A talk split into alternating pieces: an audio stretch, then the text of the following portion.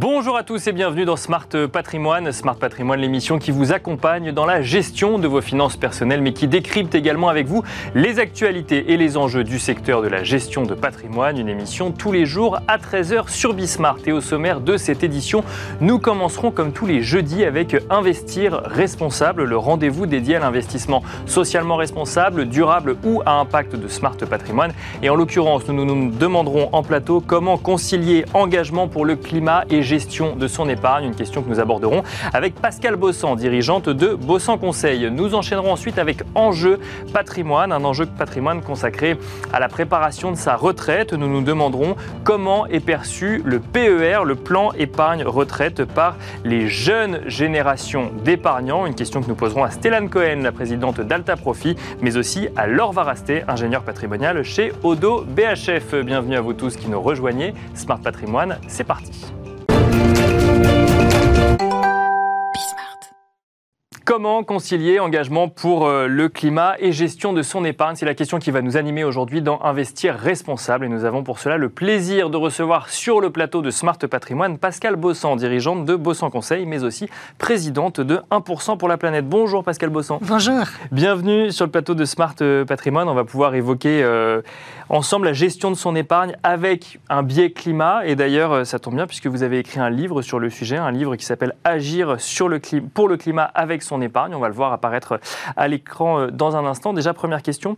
Euh, quand on parle d'investissement socialement responsable, on parle d'ESG. Vous avez choisi d'écrire un livre spécialement consacré au climat, à l'engagement pour le climat. Pourquoi ce biais euh, climat?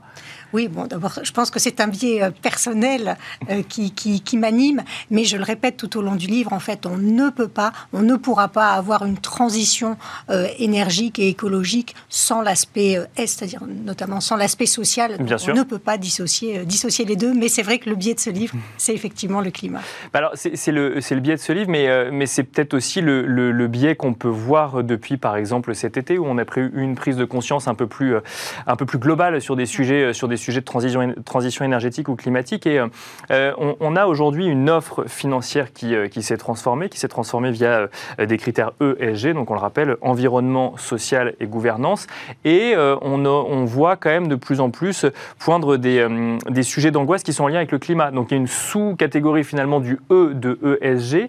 Est-ce que, selon vous, à la lecture, euh, à l'écriture de ce livre et aux échanges que vous pouvez avoir avec les différentes euh, parties prenantes euh, sur la place financière, l'offre et la demande sont en adéquation entre d'un côté le climat et de l'autre la, la demande en agissement sur le climat et de l'autre la réponse ESG Alors, de plus en plus. D'accord. Euh, Donc il y a encore du travail, mais il y a du travail qui a été fait. Ah oui, absolument. Et je pense qu'il faut vraiment voir le verre à moitié plein euh, en tant qu'épargnant ou en tant que conseiller financier. Euh, et c'est vraiment la leçon que j'ai tirée de cette enquête, de l'écriture de ce, de ce livre. C'est eh bien toutes les solutions, toutes les innovations financières qui existent et qu'on a à, notre disposition en tant qu'épargnant ou en tant que conseiller financier. Et je crois que c'est vraiment ça qu'il faut retenir. Et surtout, les minimums d'investissement sont, peuvent être très accessibles. C'est-à-dire que ce n'est pas réservé à une élite mais la majeure partie des solutions euh, d'épargne euh, à impact évoquées, elles sont accessibles vraiment au plus grand nombre.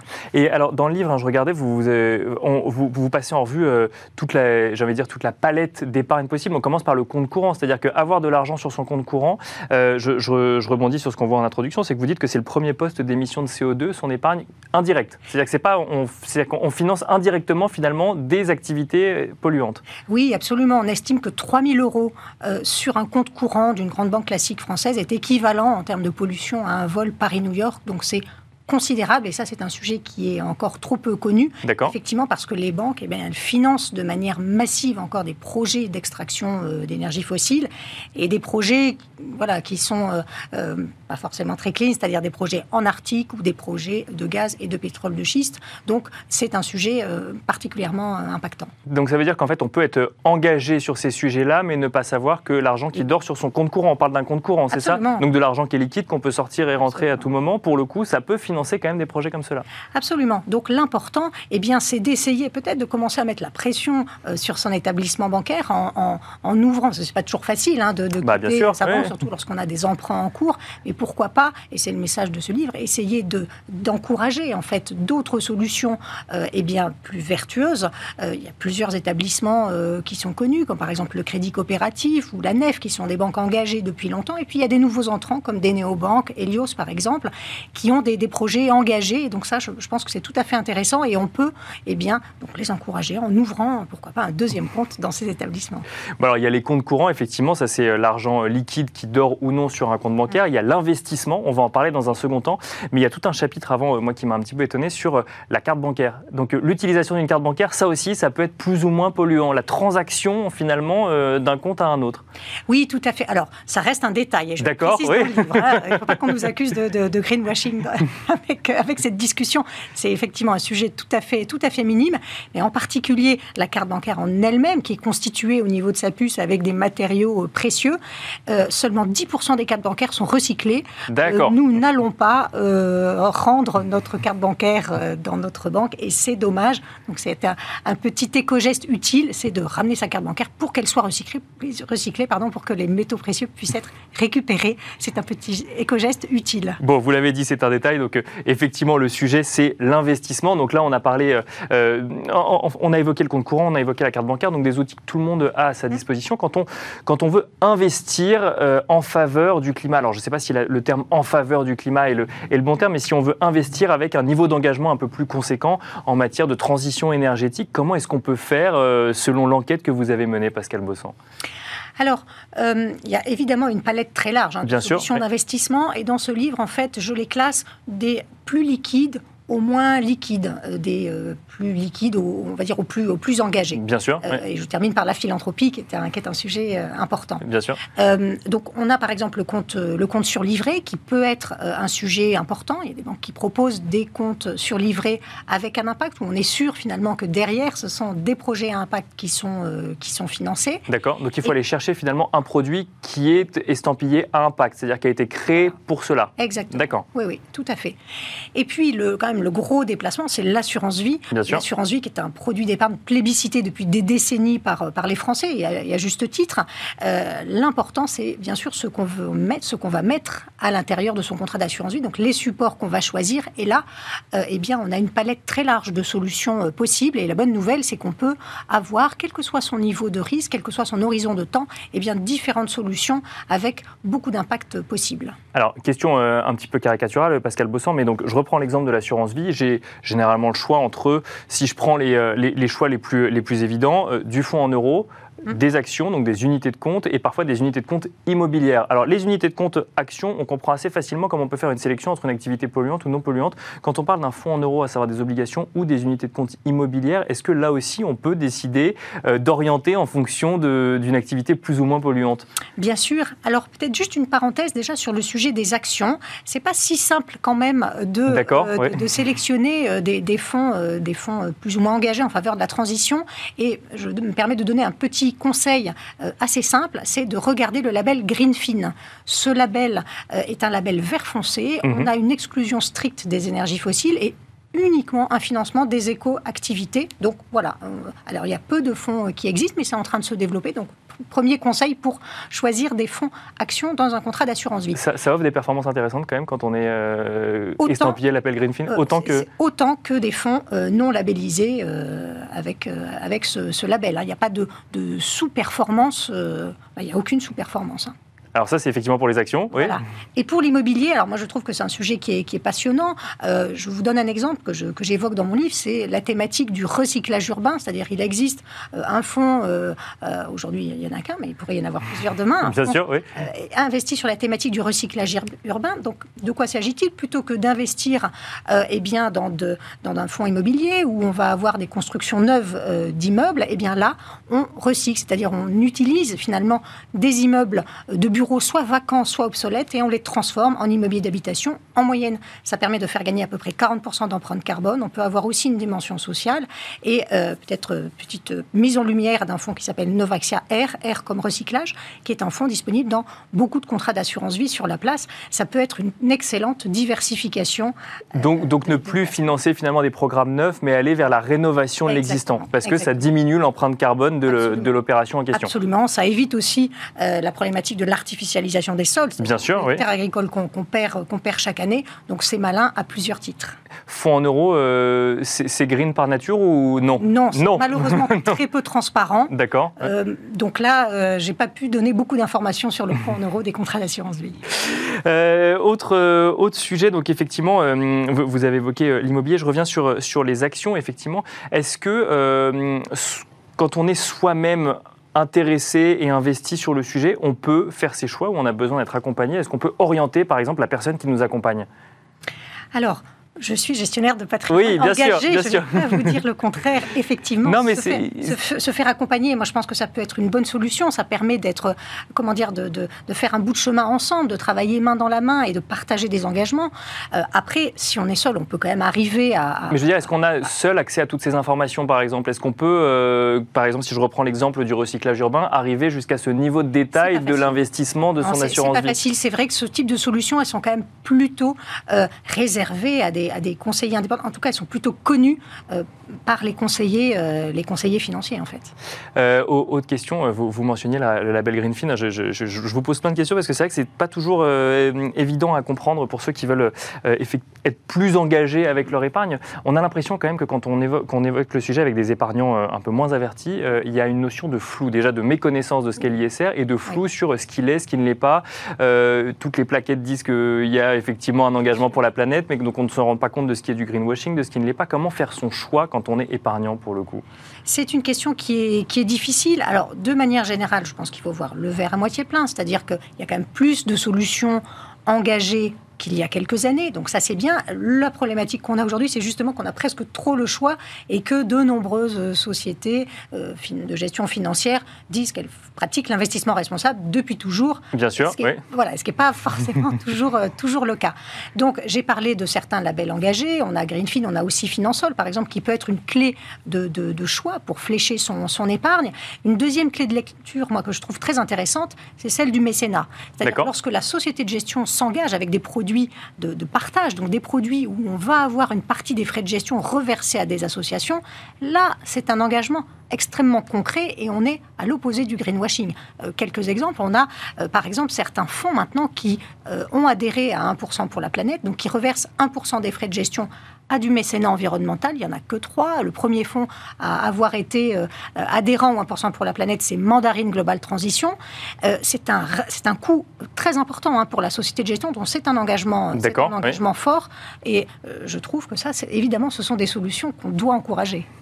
Dernière question, et on finira là-dessus. J'ai vu que vous aviez également un, chapitre consacré aux forêts. Alors, je voulais revenir mmh. effectivement sur l'actualité euh, qu'on a connue cet été. On a perdu un certain nombre d'hectares de forêts en France. Le sujet de l'investissement dans les forêts est revenu, si tant est qu'il était euh, sorti euh, du devant de la scène, mais est revenu sur le devant de la scène. Et on entend très souvent des, des, sociétés de gestion de forêts nous alerter sur le fait que les forêts sur lesquelles ils investissent, eux, sont moins risquées mais alors du coup, ça pose une question, c'est quand on veut s'engager sur la replantation, par exemple, comment est-ce qu'on, d'un côté, on concilie engagement pour le climat et gestion du risque associé, euh, à, notamment, par exemple, au risque d'incendie pour les forêts, mais de manière plus générale, à l'investissement réalisé. Est-ce qu'on peut réaliser les deux?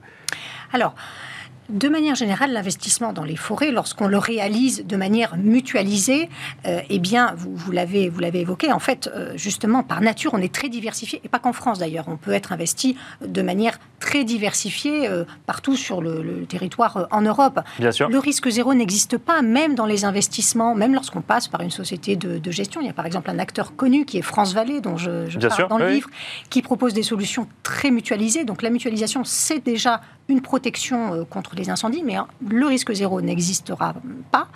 Je pense que ce qui est important à souligner, c'est l'entretien en fait des forêts. La problématique qu'on a eue cet été, qui a été mise en lumière, c'est malheureusement le manque d'entretien, parce que les, forêts sont souvent détenues par des, par des propriétaires qui entretiennent pas suffisamment bien, et la, propriété est très morcelée. Là, ça permet d'avoir un entretien beaucoup plus, euh, beaucoup plus sérieux. Je précise au passage que l'investissement dans les forêts peut générer une réduction d'impôt de 25% si on investit avant la fin de l'année.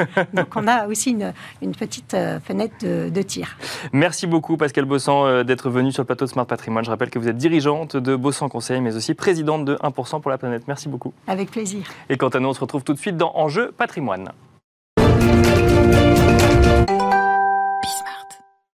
Comment le PER, le plan épargne retraite, est-il perçu par les générations d'épargnants les plus jeunes? C'est la question qui va nous animer à présent dans Enjeu patrimoine. Et pour cela, nous avons le plaisir de recevoir sur le plateau Stéphane Cohen, présidente d'Alta Profit. Bonjour Stéphane Cohen. Bonjour. Bienvenue sur le plateau. Alta Profit qui est, euh, si je ne dis pas de bêtises, une société de conseil en gestion de patrimoine, mais en ligne, uniquement en ligne, c'est ça, exactement.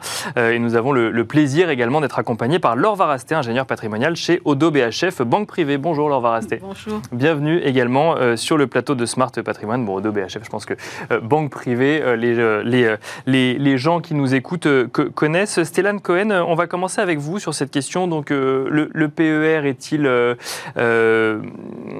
un investissement de plus en plus aimé ou apprécié des jeunes générations? C'est la question qui va nous animer aujourd'hui. Vous avez mené un sondage, alors Alta Profit et IFOP ont mené un sondage sur l'appréciation de la population française vis-à-vis du sujet retraite qui fait ressortir euh, notamment euh, l'idée que les jeunes générations commencent de plus en plus à préparer leur retraite. Absolument, plusieurs, plusieurs enseignements donc sur ce, baromètre qu'on fait tous les ans, donc mm. euh, depuis quatre ans maintenant. Donc on a déjà euh, quatre années de, on compare. Bien sûr, vous pouvez voir les évolutions. Et absolument, et c'est vrai. Donc ce baromètre sur l'épargne et, la retraite, euh, alors à la fois en France au niveau national et aussi en, en région. Aujourd'hui, plusieurs plusieurs enseignements d'une façon large. 7 Français sur 10 quand on leur pose la question euh, quel est pour vous l'âge idéal pour partir à la retraite euh, répondent 62 ans. D'accord. Donc ça, c'est extrêmement euh, intéressant. On comprend les crispations par rapport à l'allongement de la période de travail et, que les Français ne veulent pas de retraite à, à 65 ans. Ils ne veulent pas non plus plus d'augmentation des cotisations. Et dans les Français, que répondent les jeunes Et là, c'est extrêmement intéressant parce qu'on voit qu'il y a un vrai clivage générationnel. Les jeunes, eux, euh, c'est pas 62 ans euh, l'âge idéal, c'est plutôt 59 ans. D'accord. Donc c'est extrêmement intéressant. Et quand on, va un petit peu plus loin, euh, ils sont extrêmement nombreux et à 80% pour les moins de, de, de 35 ans, ils disent en fait, on, on veut effectivement préparer l'avenir on veut euh, mettre de l'argent de côté. Il y a une vraie sensibilité à, euh, au futur, au maintien d'une qualité de vie et voire un niveau de vie, parce que c'est vrai que les sujets d'inflation sont des sujets qui sont entrés dans le débat public. Donc, il y a cette idée que la retraite ne suffira pas, c'est ça, au moment où ils seront à la retraite? Complètement. Le, ils sont complètement euh, enfin, sensibles au fait qu'il y aura un, taux de remplacement, c'est-à-dire au moment de la retraite, qui ne sera pas suffisant et qu'il faut préparer euh, euh, quelque chose dès à présent. C'est, euh, vous pensez que ces, ces, chiffres sont en lien avec les débats qu'on a actuellement sur la réforme des retraites? Enfin, débat, on n'y est pas encore, mais en tout cas, les questionnements qu'il peut y avoir actuellement sur la réforme des retraites ou pas forcément? Ah, Complètement. Ce, ce, ce, sujet de la retraite, le financement de la retraite, est rentré dans le débat. Et, et il y a une, un, un, autre aspect qui arrive, c'est l'érosion du pouvoir d'achat avec cette, cette inflation qui euh, qui, est complètement présente aussi dans le débat. Donc la préparation de la retraite, plus on dit aujourd'hui pour maintenir un pouvoir d'achat, mais dans 20 ans, dans 30 ans, au moment où je serai à la retraite, euh, qu'est-ce qui, quelle sera la situation? Donc oui, c'est complètement, euh, enfin les, jeunes, ils sont très très sensibles. Et il y a une vraie, un vrai souci de, de, de, de se projeter dans l'avenir. Euh, que n'avaient pas forcément euh, les générations précédentes. Justement, il y a euh, ce sujet angoisse de la retraite, se projeter dans l'avenir, et puis il y a un produit parmi d'autres qui est le PER. Le PER, très clairement. Mais donc le, le, PER est, est, cité par les jeunes, ils connaissent le PER, le plan épargne retraite et il le cite. De plus en plus. Le père est né en 2019, trois ans d'existence maintenant. C'est un vrai succès. On commence à avoir quelques, quelques études, quelques analyses et on, a effectivement là un produit qui, est vraiment devenu un produit aussi plébiscité finalement que l'assurance vie pour la préparation de la retraite. Et ça, c'est extrêmement intéressant. C'est nouveau parce qu'avant, on parlait de l'assurance vie, mais parlait pas d'autres produits. Les Bien sûr. oui, il est plus marketé celui-là. Euh, peut-être qu'il est plus abouti, j'en sais rien. Et, mais euh, et alors, le, qu'est-ce qui fait le succès du père? Très clairement, c'est la possibilité de sortir en capital. Tous les autres dispositifs qu'on a eus dans le passé, en grande majorité, proposaient des sorties en rente viagère. Et ça, les Français détestent les rentes viagères. La sortie en capital, c'est le vrai, le vrai succès. Euh, Laure Varasté, vous, vous, euh, vous partagez ce constat que les, plus jeunes de ceux qui viennent vous voir chez Odo BHF Banque Privée euh, sont intéressés, voire angoissés, je ne sais pas trop comment le dire, sur le sujet retraite? Alors, sur le sujet retraite, c'est peut-être pas le premier sur lequel ils vont s'intéresser. En revanche, clairement, ils sont inquiets pour l'avenir et ils ont envie euh, plutôt de mieux appréhender comment se constituer une épargne pour pouvoir se l'approprier, pour euh, optimiser, enfin euh, mieux, mieux, c'est leur côté bien-être en fait, c'est vraiment améliorer leur qualité de vie. D'accord. Mais très vite, effectivement, il va y avoir une, une, une, réelle interrogation sur quel type de produit je vais pouvoir utiliser pour bah, protéger mes proches une fois que moi j'aurai amélioré mon, train de vie actuel, et à moyen terme, puis à plus long terme. Et donc à un moment ou un autre, on va effectivement accentuer cette problématique sur la retraite. Mais c'est vrai que plus on est jeune, euh, Enfin, je, pense que ce n'est pas le premier, euh, le premier, euh, le, première interrogation, le premier euh, point phare qui vont. Oui, puisqu'on a tendance à se dire que globalement, quand on est jeune, on ne pense pas à la retraite, on, commence à y penser à 45 ans. Pour eux, exactement, on a du temps devant nous. Donc la problématique, c'est beaucoup plus de comment je vais faire pour garder disponible cette épargne, enfin me la constituer et la garder disponible. Et c'est là où, je, je, je, suis tout à fait d'accord avec vous sur l'aspect rente viagère. C'est vrai que c'était un vrai frein sur les anciens dispositifs D'accord. Et quel que soit l'âge, j'ai envie de dire. Euh, alors que là, on a non seulement cette sortie en capital qui est possible, alors certes à la retraite, mais avec un peu plus de souplesse aussi sur des déblocages possibles en cours de vie. D'accord. On a vraiment ces deux grands axes qui sont, euh, oui, je m'intéresse vraiment, les jeunes s'intéressent de plus en plus au côté financier de leur épargne. Mhm. Et pour se l'approprier, mieux la comprendre et la développer, en fait, être acteur à la fois de leur vie professionnelle, mais aussi de leur patrimoine. Euh, et après, effectivement, de pouvoir choisir les outils qui vont pouvoir euh, leur permettre d'avoir quand même un peu la main sur cette épargne. Donc le côté blocage a oui, parce que perdu de son importance, exactement, grâce au PER par rapport aux anciens dispositifs. C'était euh, une de mes remarques, euh, euh Stellan Cohen, c'est que quand on parle de PER, on parle d'épargne bloquée. Donc quand on a moins de 35 ans et qu'on fait des versements sur son PER, c'est des versements qu'on ne fait pas sur l'achat d'une résidence principale, sur le financement d'études des enfants ou autre. Donc mécaniquement, il faut quand même... Oh, il y a l'angoisse de la retraite et puis il y a la vie de tous les jours. Il faut pouvoir faire les deux. Vous, avez, vous avez entièrement raison. Le, quand on parle de, de, de dispositif au vu de la retraite, on parle sur une épargne longue. Bien sûr. On est sur du 20 ans, sur du 30 ans, sur du 40 ans. Et effectivement, c'est difficile de se projeter. Et, ce qui est intéressant avec le père, c'est ce que vous disiez, c'est les possibilités de sortie anticipée, et notamment pour l'acquisition de la résidence principale. Donc ça permet de lever le frein, euh, justement. De... Ça, mais il y en a un autre aussi, c'est que le, le, souvent on me pose la question, on me dit à quel moment il faut ouvrir un père? Et c'est vrai, je, je dis le plus tôt possible, parce qu'aujourd'hui, on peut ouvrir un père avec 50 ou 100 euros et ensuite faire des versements. Les minimums de versements, ça peut être 25 euros, 50 euh, euros. Donc, euh, on, peut démarrer très tôt dès qu'on démarre dans la vie active.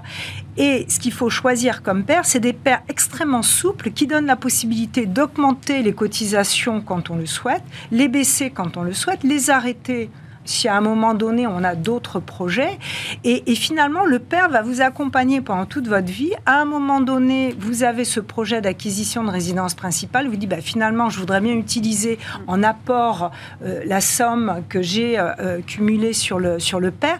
Donc, le père aujourd'hui apporte cette flexibilité avec, en, en, projection à très long terme, le financement de sa retraite complémentaire. Donc, si je suis ce que vous dites, et je pose la question à Laure Varasté, il ne faut pas commencer à épargner pour sa retraite quand on a, commencé, quand on a déjà financé son quotidien, à savoir sa résidence principale et, et réaliser d'autres investissements. Non, Ça, ça, ça va pouvoir être fait en même temps, en fait.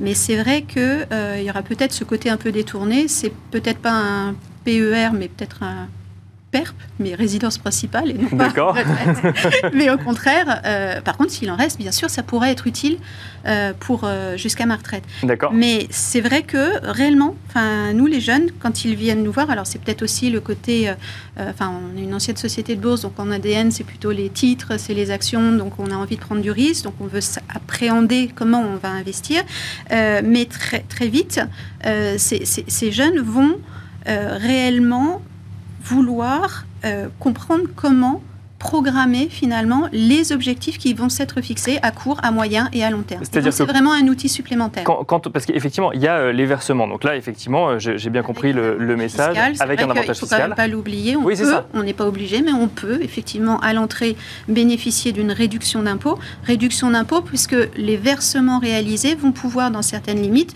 venir être déduits de notre assiette taxable. Donc mes revenus vont être réduits par mes versements en, en, PER. oui, plan épargne prenons prenons l'actuel nom, euh, avec 10%, euh, enfin la déduction maximale étant 10% de la rémunération, avec un plafond de, 8 fois le, le bas, le plafond de la sécurité sociale. Euh, un peu plus si on est en travailleur non salarié, ce qui permettra aussi de compenser le côté, le volet cotisation sociale également. Pour autant, euh, cette réduction à l'entrée, elle aura, enfin la réduction elle sera récupérée à la sortie. Voilà, elle va être récupérée à la sortie. Et il faut aussi avoir en tête, dans le cadre justement des retraits pour la résidence principale, ce sera bien quelque chose qui sera taxé. C'est-à-dire qu'on n'aura pas, euh, on aura une récupération, si je puis dire, de l'avantage fiscal qu'on aura obtenu. Pour autant, on aura la disponibilité à la clé. Donc c'est là où il y a moins de blocage. Il y a toujours une incidence en termes de fiscalité. Hein, bien sûr. En France toujours, mais euh, on arrivera justement à avoir un peu plus de structuration et de et, d'organisation finalement, et pas que sur le quotidien, pas que sur, à court terme, mais également à moyen et à long terme. Alors, pour, finir, euh, on va essayer de s'intéresser à ce qu'on ce qu'on fait une fois qu'on a décidé d'épargner effectivement dans, ce PER. Stellan Cohen, euh, quand on a une, une, population de moins de 35 ans qui ouvre un, PER, est-ce que la bonne stratégie, et je prends deux exemples caricaturaux à dessin, est-ce que la bonne stratégie, c'est d'aller vers les actifs les plus risqués, puisque de toute façon, on est sur une épargne longue et qu'on aura le temps de voir venir, ou au contraire, d'aller sur quelque chose de très euh, de, très non risqué, puisque le temps d'investissement euh, est tellement long que ça permettra de, de toute manière de générer un rendement. Alors, quand on parle de placement, il y a toujours un risque. Bien sûr. Et dès qu'il y a un rendement, il y a un risque. ça, c'est sûr. C'est une évidence. Euh, après, non, très clairement, quand on regarde euh, voilà, toutes les analyses du passé, on voit bien qu'il euh, il faut investir sur des actifs dynamiques, hein, un, peu exposés. Alors après, dans l'exposition, c'est où on met le curseur. Aujourd'hui, dans les paires, il y a des offres extrêmement variées et on peut venir investir sur des, des fonds action pour rebondir avec, euh, avec euh, le, sujet sur le, climat, euh, des fonds qui effectivement vont financer, la transition, énergétique. la transition énergétique. On peut aussi investir sur du private equity aujourd'hui dans le PER.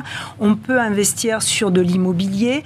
Et le, ce qui est important, c'est de faire une allocation euh, sur ces, et diversifier sur ces différents marchés et avoir, et ça c'est ce qu'apporte le père, la flexibilité, changer quand on le souhaite, ou bien carrément prendre de la gestion pilotée, on donne un mandat, si on n'a pas envie de s'y intéresser, ou bien il y a aussi des dispositifs d'horizon retraite où on va sécuriser l'épargne au fur et à mesure qu'on arrive à, l'échéance. Et on finira là-dessus. Merci beaucoup Stéphane Cohen, présidente d'Alta Profit. Merci, également Laure Varasté, ingénieure patrimoniale chez Odo BHF Banque Privée. Merci à vous de nous avoir suivis et je vous donne rendez-vous demain à 13h sur Bismart pour un nouveau numéro de Smart Patrimoine.